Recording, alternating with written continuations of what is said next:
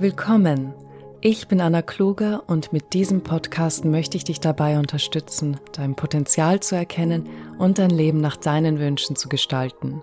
In der heutigen Podcast-Folge möchte ich über schlechte Angewohnheiten und Suchtverhalten sprechen und wie man diese ändern kann. Falls dich die Themen Vergangenheit loslassen und neu anfangen mittels Bewusstheit und Selbsterkenntnis interessieren, empfehle ich dir auf Amazon einen Blick in meine Bücher zu werfen, die alle unter meinem Namen Anna N. Kluger zu finden sind. Darin erfährst du, wie du dich von alten Konditionierungen und falschen Glaubenssätzen befreist und zu deiner wahren Natur findest, um ein glücklicheres, erfülltes Leben zu führen. Ich möchte dir versichern, dass es nie zu spät ist, sich von seinen limitierenden Denkmustern zu befreien und mittels Bewusstheit und Wille noch einmal neu anzufangen. Mein Podcast soll dich dabei unterstützen, diese Eigenschaften und Vertrauen in dich und den Prozess zu entwickeln. Denn jede Veränderung in deinem Leben beginnt mit dir. Sie stellen zu viele Ansprüche, sind narzisstisch, eigennützig, egozentrisch, unkonzentriert und faul. Die Problembeschreibung einer Generation, die mehr als jede Generation davor zumindest eines ist. Unzufrieden. Sie wird Generation Y oder die Millennials genannt und bezeichnet jene, die im Zeitraum der frühen 1980er bis zu den späten 1990er Jahren geboren wurden. Angeblich weise diese Generation ein stärkeres Suchtverhalten, mehr Schulabgänger und Studienabbrecher und mehr Suizide auf. Was ist passiert? Kinder dieser Generation wurden angeblich mit falschen Glaubensgrundsätzen erzogen, beispielsweise mit Aussagen wie Du bist etwas ganz Besonderes und du kannst alles haben, was du willst. Und zudem wurden sie beschenkt, obgleich sie nichts dafür leisten mussten. Beziehungsweise gerade dann, wenn ihre Leistung eher mangelhaft war. Wenn wir belohnt werden, wird das Glückshormon Dopamin ausgeschüttet und der menschliche Organismus speichert den Mechanismus, der zu dem guten Gefühl geführt hat, ab. Davon will er künftig mehr. Ebenso speichert er negative Ereignisse ab, um diese zukünftig zu meiden. Der Organismus hat ein Ziel, Überleben. Und wie jeder Organismus auf dem Planeten Erde sucht er sich dafür den Weg des geringsten Widerstands. Wer nach Anerkennung, Erfolg und Wohlstand strebt, der muss ein persönliches Wachstum durchmachen und dieses Wachstum erfordert ein ständiges Erweitern der Komfortzone. Das bedeutet, Neues auszuprobieren.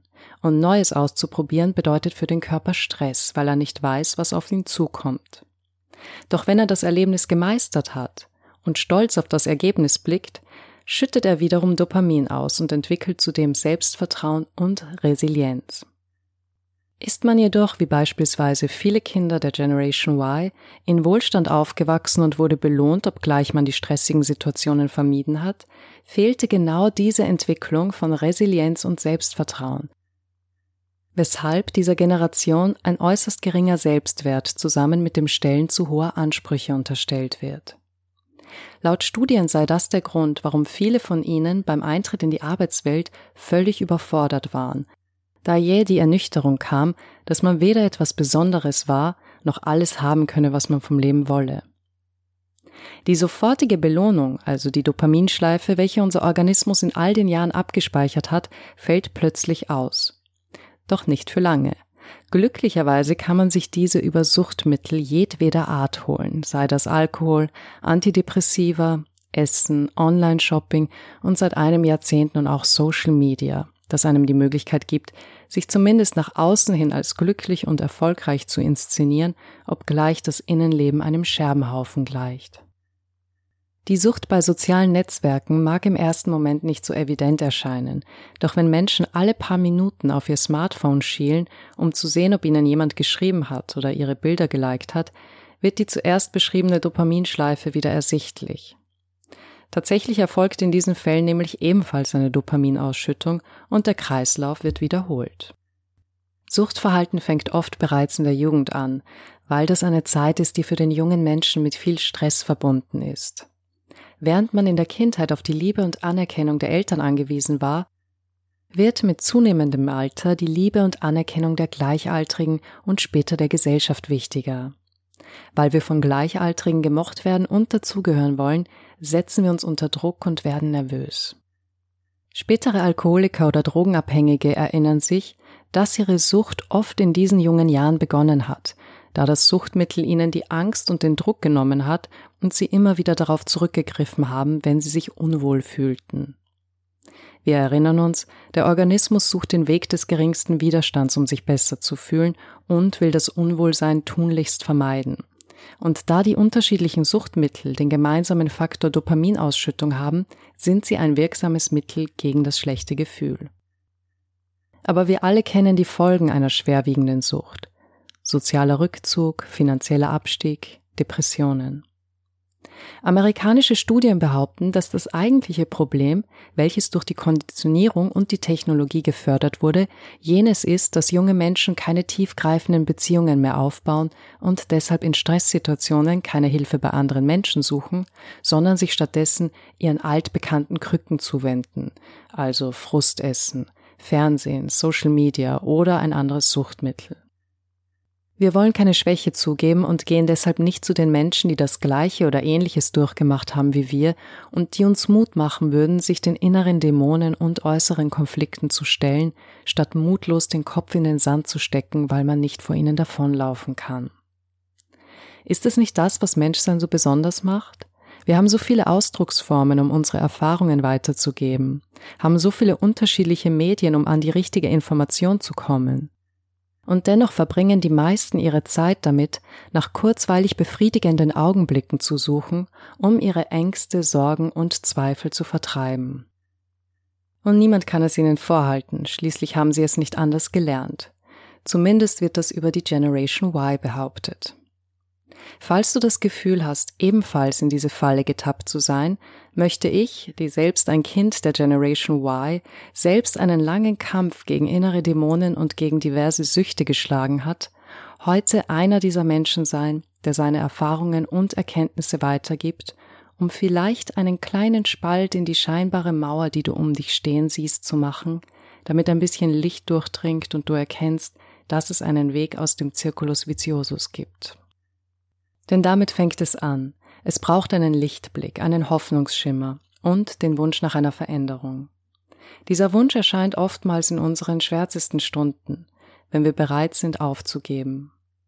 Diese Bereitschaft, die wir fälschlicherweise oft als den Wunsch nach dem körperlichen Tod deuten, bedeutet eigentlich die Bereitschaft, das alte Ich mit seinen destruktiven Konditionierungen und Glaubensvorstellungen aufzugeben. Doch da die wenigsten wissen, dass es tatsächlich möglich ist, diesen Hauptteil seiner Persönlichkeit mitsamt der dazugehörigen schlechten Gewohnheiten aufzugeben, sehen viele nur den Ausweg einer ständigen Betäubung dieses Ichs oder dem Aufgeben des Körpers, der dieses Ich beherbergt. Ich frage dich, wie real kann das, was du Ich sein nennst, wenn du es mit Substanzen betäuben und zum Schweigen bringen kannst? Wo verschwindet dieses Ich hin? Wo ist es, wenn du schlafen gehst? Wo ist es, wenn du so sehr in eine Tätigkeit absorbiert bist, dass du dich selbst vergisst? Und wo ist es, wenn du in absoluter Liebe mit einem anderen Menschen bist? Wer ist dieses Ich, vor dem du flüchten willst? Und wer bist du, wenn du siehst, dass da etwas in dir ist, das du nicht erträgst? Wie viele von dir gibt es?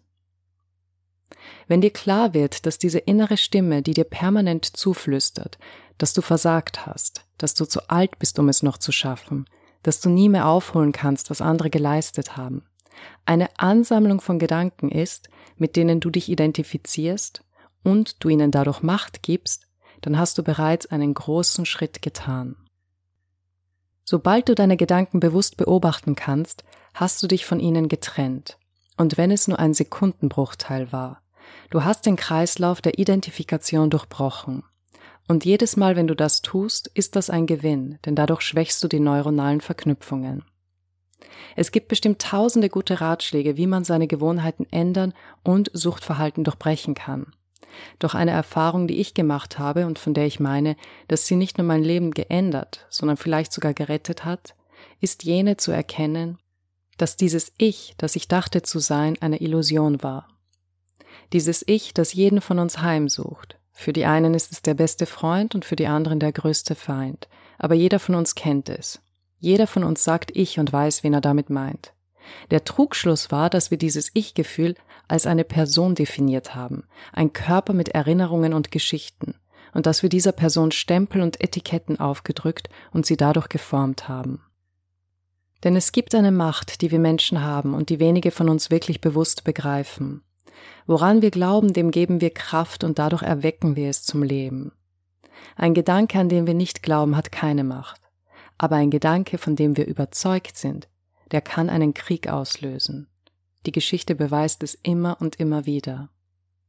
Wenn du glaubst, dass du ein kleines, wertloses Geschöpf bist, das sich seinen Wert und seine Anerkennung in der Gesellschaft zu erkämpfen und zu verdienen hat, wirst du den größten Kampf von allen austragen müssen, den inneren Kampf mit dir selbst.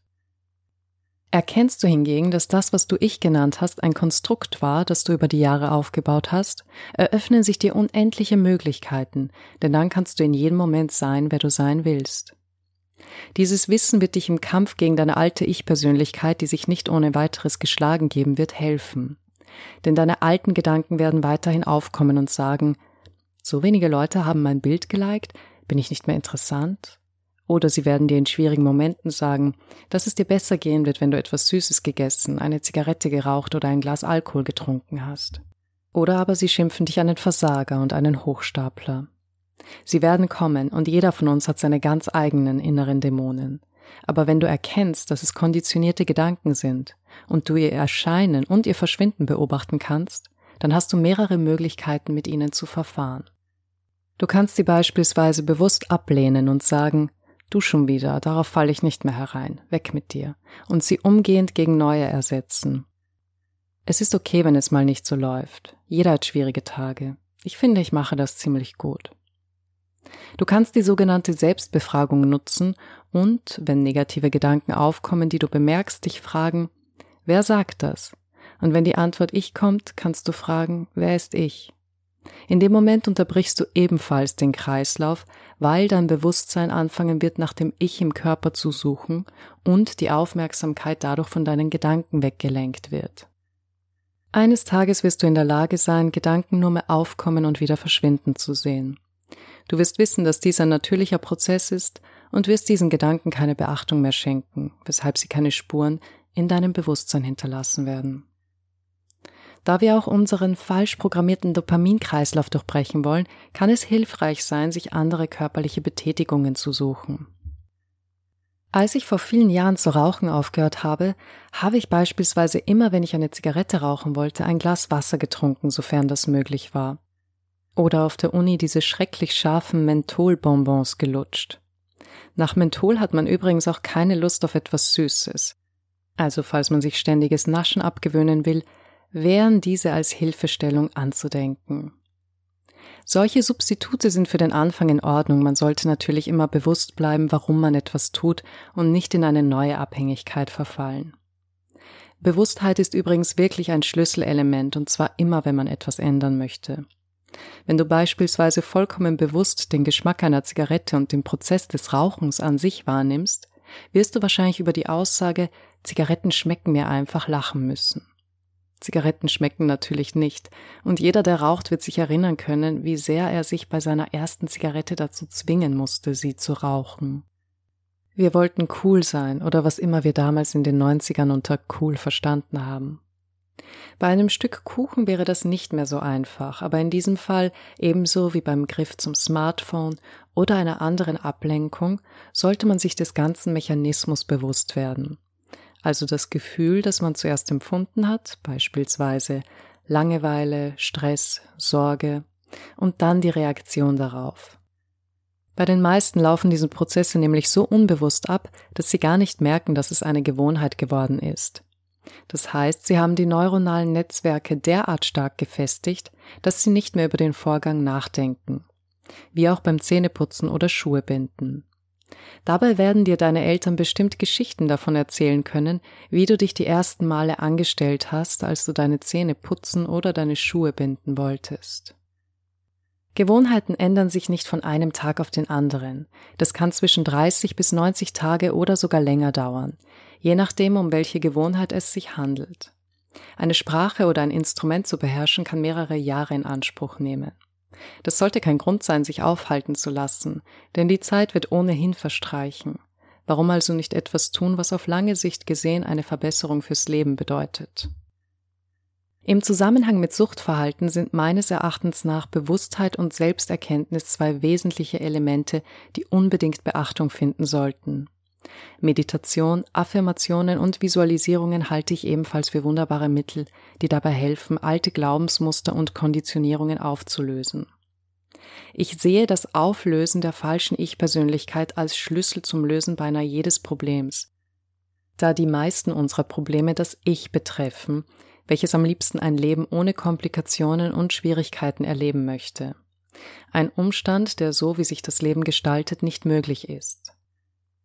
Wenn man versucht, das Leben in seiner Gesamtheit zu betrachten und sich als ein Teil, der eine Zeit lang in dieser menschlichen Form erscheint und wieder verschwinden wird, anerkennt, so nimmt das viel von dem Druck, den wir durch die Gesellschaft, aber vor allem durch uns angenommen haben, und gibt uns die Möglichkeit, noch einmal zu wählen.